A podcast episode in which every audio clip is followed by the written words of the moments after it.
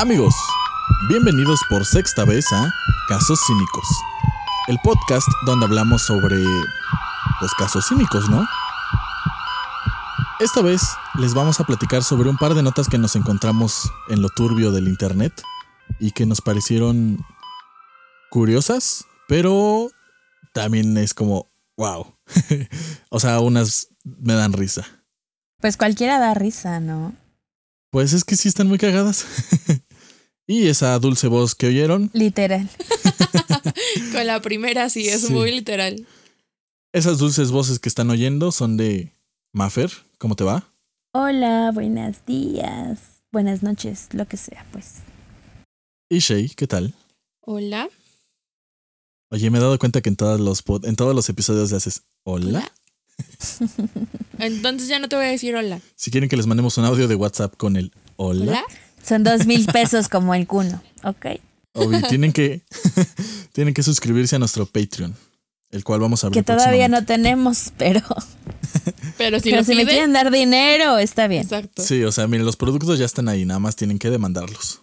Así que bueno, comencemos con nuestra primera nota. El del síndrome de la colita inquieta, ¿no?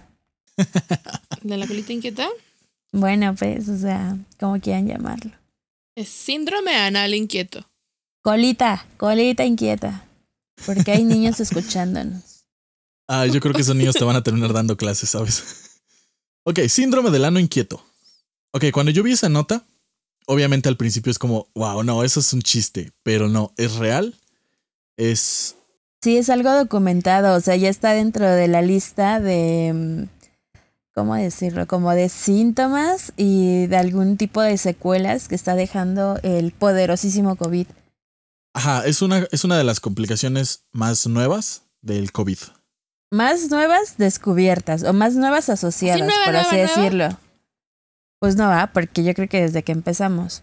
Bueno, es que imagínate lo difícil que debe ser que una persona llegue y diga, oiga doctor, siento que me brinca la colita por desde que me dio COVID.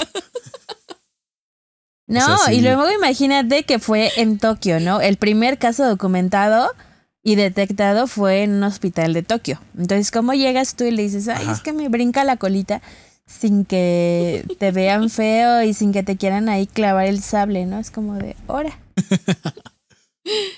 El, Sí, y- el- y, el buscando paciente- cualquier otra causa de por qué le brinca la colita. Yo tengo una, yo tengo una teoría de cómo llegó el paciente a decir qué tenía en la consulta. No, Sí, fue no, como no queremos. fue Omae wa shinderu. Y el, el, el doctor dijo, Nani. Ok, O sea, No. Los otakus que nos escuchan entendieron la referencia. no, no creo, no sé. No lo creo. No sé si hay mucho otaku viendo este tipo, oyendo más bien, oyendo este tipo de cosas. Pero sí queda como Ok, ¿por qué decir secuela. Entonces, este, pues si no quieren enfermarse o si no creen en el COVID, porque no le tienen miedo, yo creo que el miedo a que tu colita ande brincando y te andes haciendo el baño por todos lados debe ser suficiente como para cuidarte, ¿no? Creo, creo que hay, bueno, a- ustedes creo que nos pueden instruir en eso. Según yo, hay otros síndromes de partes del cuerpo inquietas, ¿no? Como O la de las piernas, ¿no? De hecho, Ajá. ajá. por eso se le dio el nombre, porque primeramente fue el de las piernas y se asoció inmediatamente al, al síndrome anal inquieto. Ajá. Entonces, posterior a, las, a la asociación, bueno, de ahí también partieron a que el tratamiento ah, requería pues el movimiento. Un dildo de 10 centímetros. Empezar. No, Vaya abriendo cancha. No, para un no, porque no. La, ninguno de los estudios revelaron más afectación, más que pues era completamente neurológico. La colonoscopía no había revelado nada. Ah, algunos otros datos de estudios de imagen tampoco arrojaron como nada importante, más que ah, hemorroides internas, pero sin gran lesión ni, ni de grado. Así que solamente se trató con el movimiento y con clonazepam. O sea, eh, como, como tal, el, el padecimiento es si se te mueve la colita. Sí, Sí, O sea, te- bueno, te o sea, obviamente, ajá, no es como que te tiembla, se mueva, pero como que el nervio que está ahí pasando por la zona anal, como que tiene la contracción, como que siente el movimiento, o sea, como que sientes un estímulo, ¿no? Que es como doloroso, pero que también es como cuando la manita te empieza a temblar, como cuando. mm, Ay, no sé, no sé cómo Es que ajá, describirlo. más, más que doloroso, el punto es lo incómodo, Ujú. que es el que se esté moviendo. Ajá. A mí lo que me da mucha risa es como que, el- bueno, no risa, pero sí mucha curiosidad es que digas que el tratamiento es seguirte moviendo, ¿no? O sea, pues obviamente es como rehabi- o sea, como yo sé que tiene que ver mucho con la rehabilitación del nervio, pero pues o sea, sí está muy gracioso, ¿no? Así como, de, ah, pues sí, párate a bailar. Es como de, ¿qué? O sea, Ajá, porque la, la nota decía algo de que cuando, cuando más eh, quieto estabas tú, más inquieto se te ponía el ano. La colita. Exactamente, o sea, empeoraban todos los síntomas con el reposo. Entonces, El a mí reposo. se me hace muy, muy, pues curioso, ¿no? Que uno de los tratamientos, o el único tratamiento, sea moverte. Estás como a medianoche y ahí sientes la incomodidad y ya te pones a perrear a las 3 de la mañana. O sea, es que está raro, ¿no? O sea, imagínate a la esposa del señor de 70 años, como de, ah, sí, ya, ya te toca tu perreo. Es como de, no manches. Perreo de que cuatro veces al día durante 20 minutos por raz- o por razón necesaria. necesaria o twerking, ¿no? Que es donde más mueven la colita. Entonces está como está como raro, ¿no? Y obviamente es para rehabilitar pues todo la, la inervación y todo, pero pues no lo sé. Sí se escucha Es bastante vez- Es la primera vez que escucho que el perreo sirve para otra cosa que no sea apareamiento. ¿Procrear? Ah, perdón, ¿qué? Sí, lo mismo. Es lo mismo. Ok. Porque ¿estás de acuerdo que es un ritual de apareamiento? Ujú. Pues sí. Dice, entre jóvenes, porque uno ya está viejo.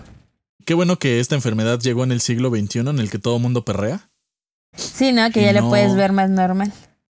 Ajá. Y no en el siglo XVII cuando tenías que bailar derechito y todo el pedo. ya sé, ¿no? El vals.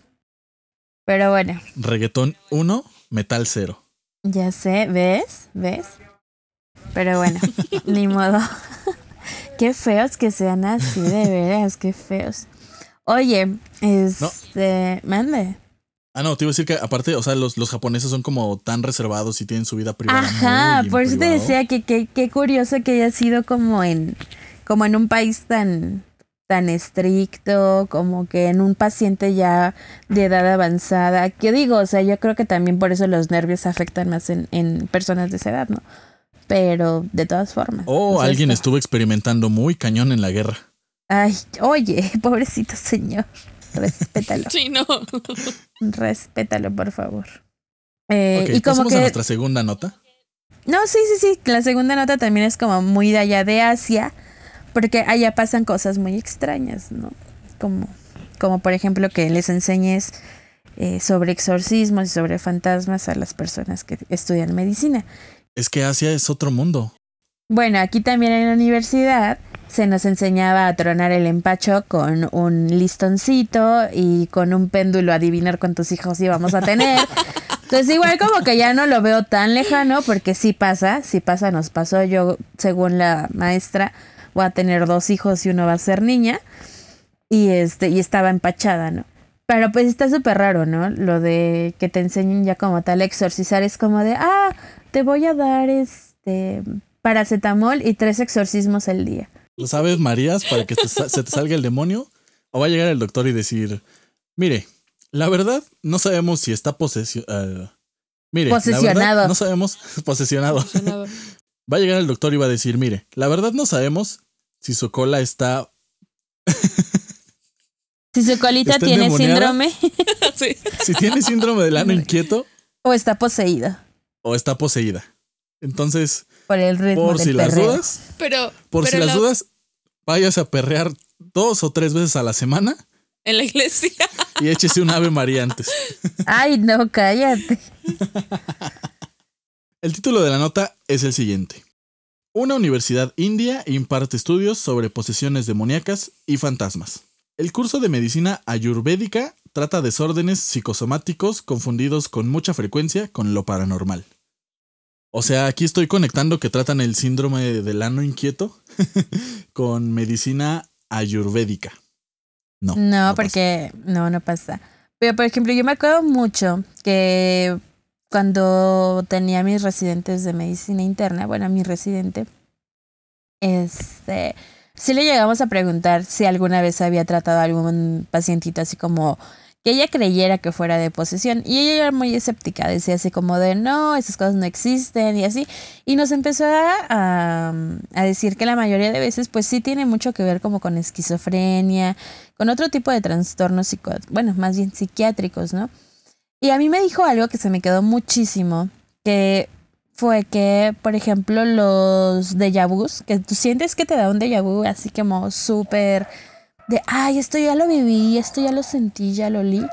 Y ella nos dijo que no, que eso no es un déjà vu. O sea, lo puedes ver de la manera que tú quieras, ¿no? Pero que como tal no es como algo místico. Ajá, no. Sino que es una microconvulsión en tu lóbulo frontal. Entonces es como de, ¿qué? Me estoy convulsionando a cada rato. Entonces, ajá, o sea, bueno, no sé, ¿no? Cada quien puede creer lo que tú quieras. Yo quiero creer que es algo místico porque no me gustaría saber que estoy convulsionando, ¿no? Pero ella me decía eso, ¿no? Que es, es, bueno, como que todo ese tipo de situaciones son microconvulsiones. Entonces, pues no sé, la verdad no sé qué tanto le tengas que adjuntar a lo paranormal y qué tanto quieras creer como tal en la ciencia. Es como lo de la Ouija, que, ah, o sea, hay una explicación relativamente lógica y no completa, porque se supone que cuando, cuando juegas a la Ouija, realmente tú no estás consciente de que estás moviendo el triangulito, pero sí lo estás moviendo tú y se mueve a través de eh, microcontracciones de los músculos. Pero, o sea, el punto es. Ahí son manitas inquietas. Son manitas inquietas. el punto es, el punto es saber, o sea, o sea, eso explica el movimiento, pero no explica el cómo eh, la tabla te dice cosas que a lo mejor tú no puedes saber o que no sabías o, Yo como que siento que las respuestas pueden ser como que tú inconscientemente estás llevando tus manitas inquietas hacia la respuesta que tú quisieras saber o que muy inconscientemente sabes que es, ¿sabes? O no forzosamente tiene que ser verdadera, simplemente es como la que tú quieres tener, ¿no? Ese sería como una explicación más eh, lógica, ¿no? O sea, no, no, le quito nada paranormal porque pues a mí también me gusta creer mucho en esas cosas, pero este, como que esa podría ser la respuesta más lógica a mi parecer, o sea. Ajá, y la mayoría de las veces la respuesta más sencilla es la correcta. Ok, pues eso la gente que tome el curso en la Universidad de Varanasi, antes Varanás, lo va a averiguar. El curso dura seis meses y el temario. No es tanto. No. Y el temario, como ya les decía, eh, está centrado en trastornos psicosomáticos, a menudo confundidos con vivencias paranormales. Qué padre. Oye, y no hay en línea. Porque, pues o sea, porque dura bien poquito, dices tú. Entonces sí quiero, sí quiero tomarlo, dices. Deberíamos buscar, ¿no? A ver si hay en línea. Y es como llegas con tu currículum, es como de, ah, sé intubarse, estas emergencias y sé detectar posesiones.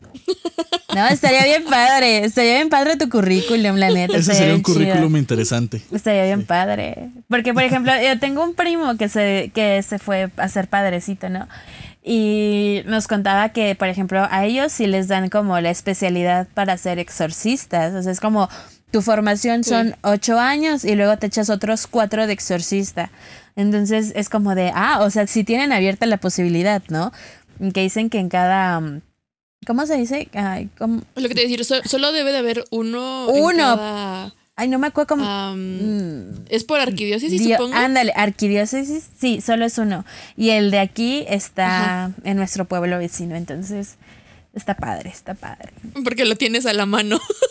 Está, sí, porque uno nunca sabe. Dices que se te mete el demonio del reggaetón, entonces pues sí necesitamos que te lo saquen. Bueno, esa, esa parte nos lleva a que el verlo de una forma, o tratar de explicarlo de una forma científica, te lleva a, perder un poco esas prácticas en las que dices, oh, es que es el diablo. Y, y que viéndolos desde ese punto de vista, el querer curarlas de esa forma tradicional pone hasta en peligro la vida de las personas. Entonces, el tratarlo de una forma científica te ayuda a, una, a que la gente vaya perdiendo el miedo, que comprenda las cosas que están pasando y dos, que se dejen ayudar con el tratamiento correcto. Médico, ¿no? Ah, pero es que eh, son, son ambas cosas, no solamente va a depender del profesionista que le está atendiendo, sino que el paciente o bien los familiares accedan a, llevarlos. Ajá, al tratamiento. Porque cuando estaba en el hospital hace un año, que apenas estábamos con a mediados de pandemia, entraban como, no, no, no. O sea, ya, ya que el paciente ya llegaba súper mal, ya sabes, ¿no? Porque se los detenían en casa, de que con hierbitas, tratamientos, porque obviamente si lo llevabas al hospital lo iban a matar. Ah, Se sabe, porque en el hospital matan gente. Exacto. Saludos, familia. Entonces, Ajá. Saludos a todo México. ya, ya avanzado el tiempo, o sea, si ya una, o era tanto la dificultad respiratoria que tenían o el ver subir- sufrir al familiar que accedían a, a llevarlo al hospital. Estos pacientes obviamente llegaban muy mal. Ah, pero Ya, es que ellos que- dicen que los entregan bien. Como entran No, no, así no. vivos, entran bien, dicen ellos. Este, o sea, ya les damos, no, pues te tiene, tiene que pasar directo a hospitalización. Y, sí, sí, espérame, espérame, déjeme nada más lo limpio. Ah, Y así de, sí. ¿cómo? O sea, nosotros era como, a ver, no, pues ya este, o sea, no puede pasar nadie porque pues COVID, eh, ya el personal se encarga de quitarle la ropa, esto, acá, el otro. No, no, no, o sea, sí, pero con hierbitas. Y fue como, espéreme, voy por mi gallina. Una vez sí nos dijeron, voy por mi gallina. Ahora. Pa'l caldo, como- dice la señora. No, que ya le damos de comer, no se preocupe. Como, no, no podemos esperar. Ya, o sea, fue como, ok, nada más este medio despídase, bueno, con traje y todo, charará, pero no puede ir por su gallina. La gallina no puede entrar. La, gallina con su pase COVID, ¿no? Es como de, es que aquí yo vengo a visita. Aquí Era- vengo a visita, no te dices tú. pases. Hubiéramos contratado una gallina como el Pug que anda en los hospitales. Ay, sí, sí, hubiera sido buena idea, No te hermana. pases, hubiéramos tenido ahí la gallina tiene que de ser gallina negra, ¿no? obviamente. Obviamente. Sí, Sí, se no, sabe, sí. gorda y negra, de esas así mamalonas, para que te aguante bueno, la mala vibra. Así también pa- pa- pa- con algunos familiares, algunos otros pacientes que no los pudieron limpiar. Este era como, no, lo mataron aquí porque no me dejaron limpiarlo. Si me hubieran dejado limpiarlo, no le hubiera pasado nada. Y nosotros era como, señora. Venías si al sido eso- 30. Exacto, o sea, ni siquiera hubiera llegado al hospital porque lo hubiera curado. Se pasa. Sí, sí pasa. Sí, mira. Yo te puedo decir porque he estado del lado de, de esa familia, ¿no? Donde imponen creencias antes que la razón médica. Y te puedo decir que sí, sí pasa. Con mucha vergüenza, ¿verdad? No, aparte, por ejemplo, en, en, en la India. Bueno, la India coincide en que, al igual que en México, es una sociedad muy. Es, no, no espiritista, es, es muy religiosa. Sí. Y según el estudio, cerca Ujú. del 14% de los... Es que maneja indios, se llaman hindúes. Cerca del 14% de los hindúes tienen problemas mentales. Esto según el Instituto Nacional de Neurociencia y Salud Mental. Pero es que también, OMS. ajá, pero también estás en una población donde ellos sí tienen muy arraigada como, bueno, para empezar es una población de tercer mundo, como nosotros, ¿no? Que Ajá, tienen muy escaso acceso a la información y a la salud mental. Y ellos sí lo ven muy satanizado. No como nosotros, porque nosotros tenemos más acceso a. Ah, nada más que no queremos. Que no, que, ajá, que no queremos. O sea, es, pues sí, pero es Sí. una cosa diferente.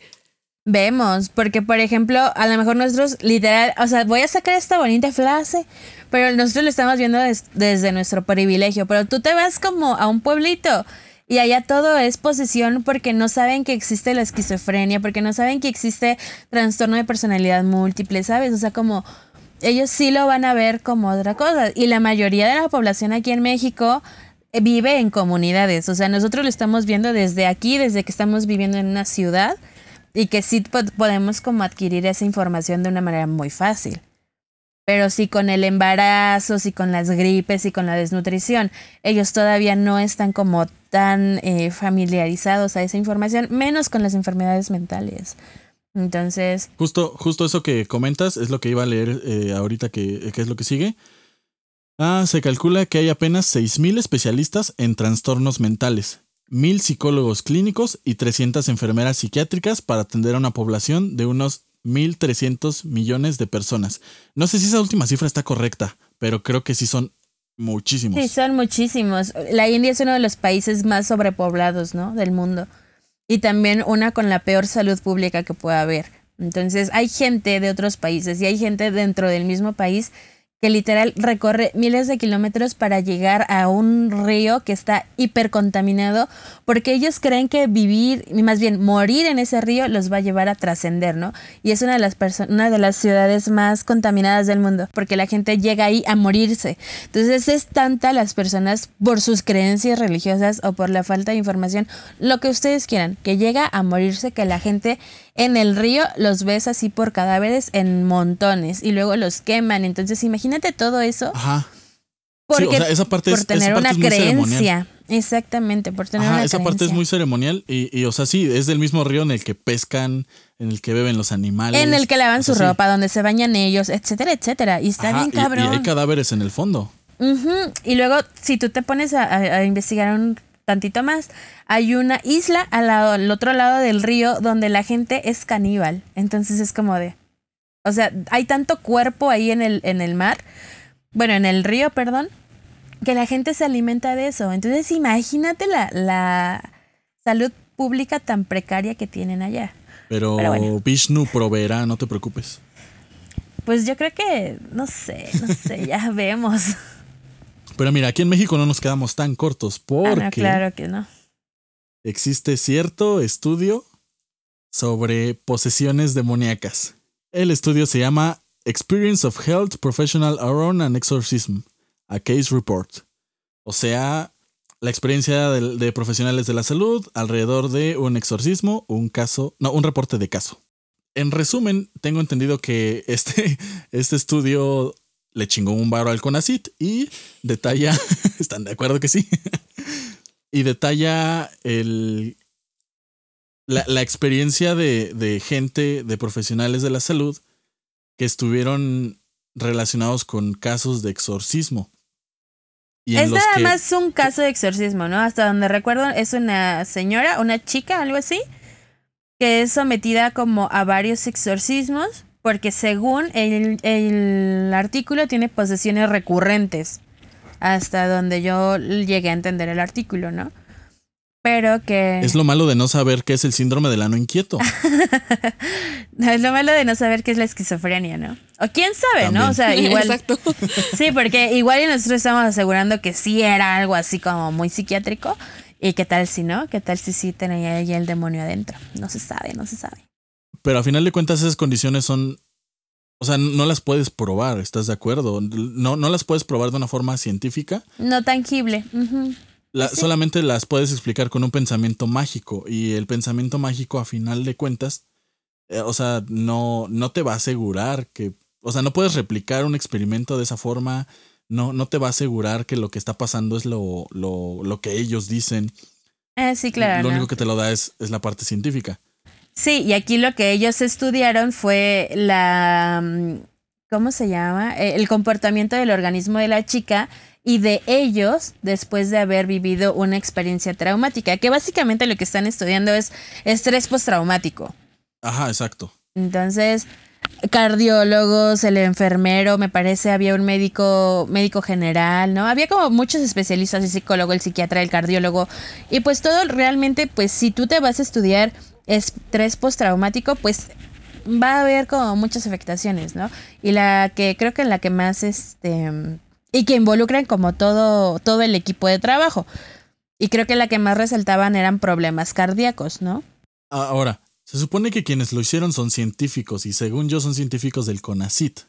Mm, no, son científicos de una universidad aparte y hay unos panamericanos, pero aparte, o sea, sí lo financió el CONACID. O sea, no son científicos del CONACID, pero sí lo financió el CONACID.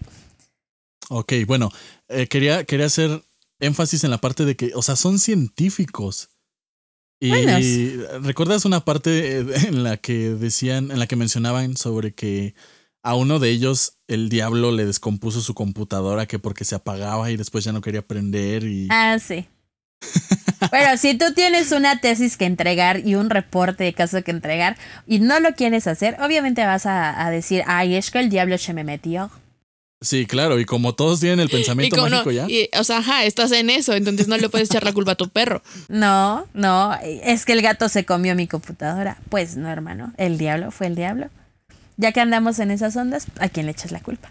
Entonces, pues sí, aparte mira, ser científico no te quita el hecho de las creencias que traes. Entonces, yo puedo tener 3.500 doctorados y no por eso dejar de creer que mi hierbita y mi cuarzo me van a quitar toda la mala energía que traigo, ¿no? Que Júpiter influye en tu vida. Claro que sí influye. Y entonces sí, pero eso está probado científicamente. No me voy a poner a discutir aquí con ustedes, ¿ok? Son ondas electromagnéticas. Y eso sí es científico. Creo que en un episodio ah, dije algo sobre que el mundo puede ser explicado eh, de forma lógica a través de frecuencias, vibraciones, que a final de cuentas son lo Ay, No lo dijiste en un episodio, lo dijiste cuando fuimos a Puebla y veníamos en el carro y yo te saqué tu carta astral. es que yo me acuerdo de todo, chico, yo me acuerdo de todo. Es que ah, Bueno, pero, pero entonces ya lo acabo de decir. O sea, y cuando tú, o sea, en lugar de que dices, Júpiter influye en tu vida, cuando empiezas a hablar en términos de energía y de vibración y de frecuencia, ya suena a otra cosa, o sea, ya suena algo que te puedo creer. Por eso, por eso. Es que a lo mejor tú al momento de generalizarlo, dices, ah, bueno, tiene como un contexto muy mágico, pero ya cuando te pones a analizar parte por parte, dices, ah, bueno, es que el magnetismo de la Tierra y que la onda de aquí, la onda de allá, entonces influye en el mecanismo del agua y shalala, shalala, dices, ah, bueno, ya no es tan mágico, no es algo que te puedo comprobar, pero bueno, ya, eso es otro caso, este es para otro podcast. Nosotros no me voy a, pelear ahorita. No, me voy a pelear ahorita. Es muy temprano para pelearme. No he desayunado, entonces no me voy a poner de malas aún. Pero está bien, está bien. Ya después podemos hablar de esto en otro lado, en, en, tu otro canal. Entonces, pues ya, ya, déjenlo ir. Lo voy a dejar ir. Ya lo dejé ir. Listo. Ajá. Pues bueno, a quienes también van a dejar ir es a nosotros. Estas son las notas que les queríamos presentar. Sí, porque ya voy a ir a hacer coraje a otro lado, entonces. Estas son las notas que les queríamos. No puedo estar así con el estómago. Estas son las notas que les queríamos presentar. Se nos hicieron muy curiosas, sobre todo muy graciosas. Eh, a mí personalmente me parece muy buena la iniciativa de la Universidad en la India que quiere explicar de forma científica y enseñar, porque creo que el curso va dirigido a doctores, pero estaría bueno que también se dirigiera en algún punto a la gente, al público en general, para que vaya, si ellos no van a curar un exorcismo a través de la psiquiatría, mínimo van a saber que no es un exorcismo. Eso se me hace pues muy bueno. Nos despedimos no sin antes invitar para nuestro próximo episodio a Daniel Orozco, quien ya traerá algunos temas y su experiencia en la cual podremos platicar más adelante. Esto se va a poner sabrosongo. Esa palabra no existe. Ok, pues nos escuchamos la próxima con más historias sobre casos cínicos, notas graciosas y un poco de hilarancia. Pues bueno, por algunos problemas técnicos, les dejamos la despedida de Fernanda. Este, pues nos vemos en el próximo capítulo. Em, otra vez, una disculpa por desbloquearles miedos que no sabían que tenían. Y pues nada, prometemos ya traerles un poquito más de secciones, un poquito más de temas que ustedes nos manden. Em, no lo sé. Ah, por cierto, em, ya tenemos uno que otro patrocinador por ahí, así que nos van a estar escuchando recomendarles cositas. La neta, cositas muy padres, muy buenas. Y este, pues no sé, no sé, nos vemos ya después. Adiós, chao, porque tengo que ir a desayunar. Bye bye, hasta luego. Y ahora nos despedimos nosotros. Pues bueno, nos estaremos escuchando en el próximo episodio si Doctor House y Meredith Grey así lo quieren.